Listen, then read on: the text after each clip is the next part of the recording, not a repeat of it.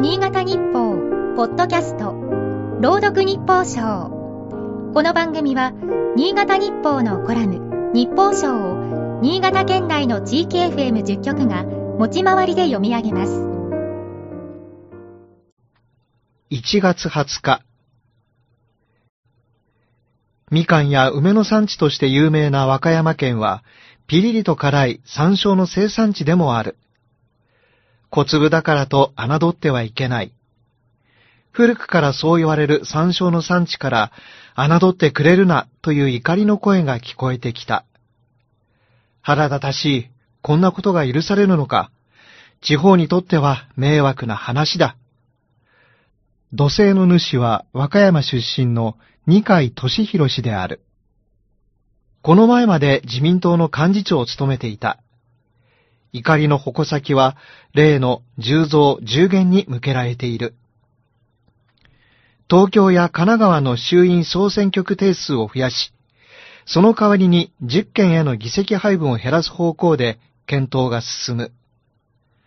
定数が削られる10県の中に和歌山や本県が入っている。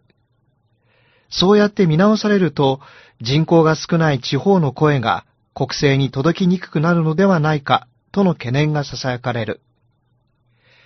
人口という尺度で見れば地方は小粒である。でも小粒であるからこその苦労というものがある。限られた人手で土を耕し、積もる雪と格闘しているのだ。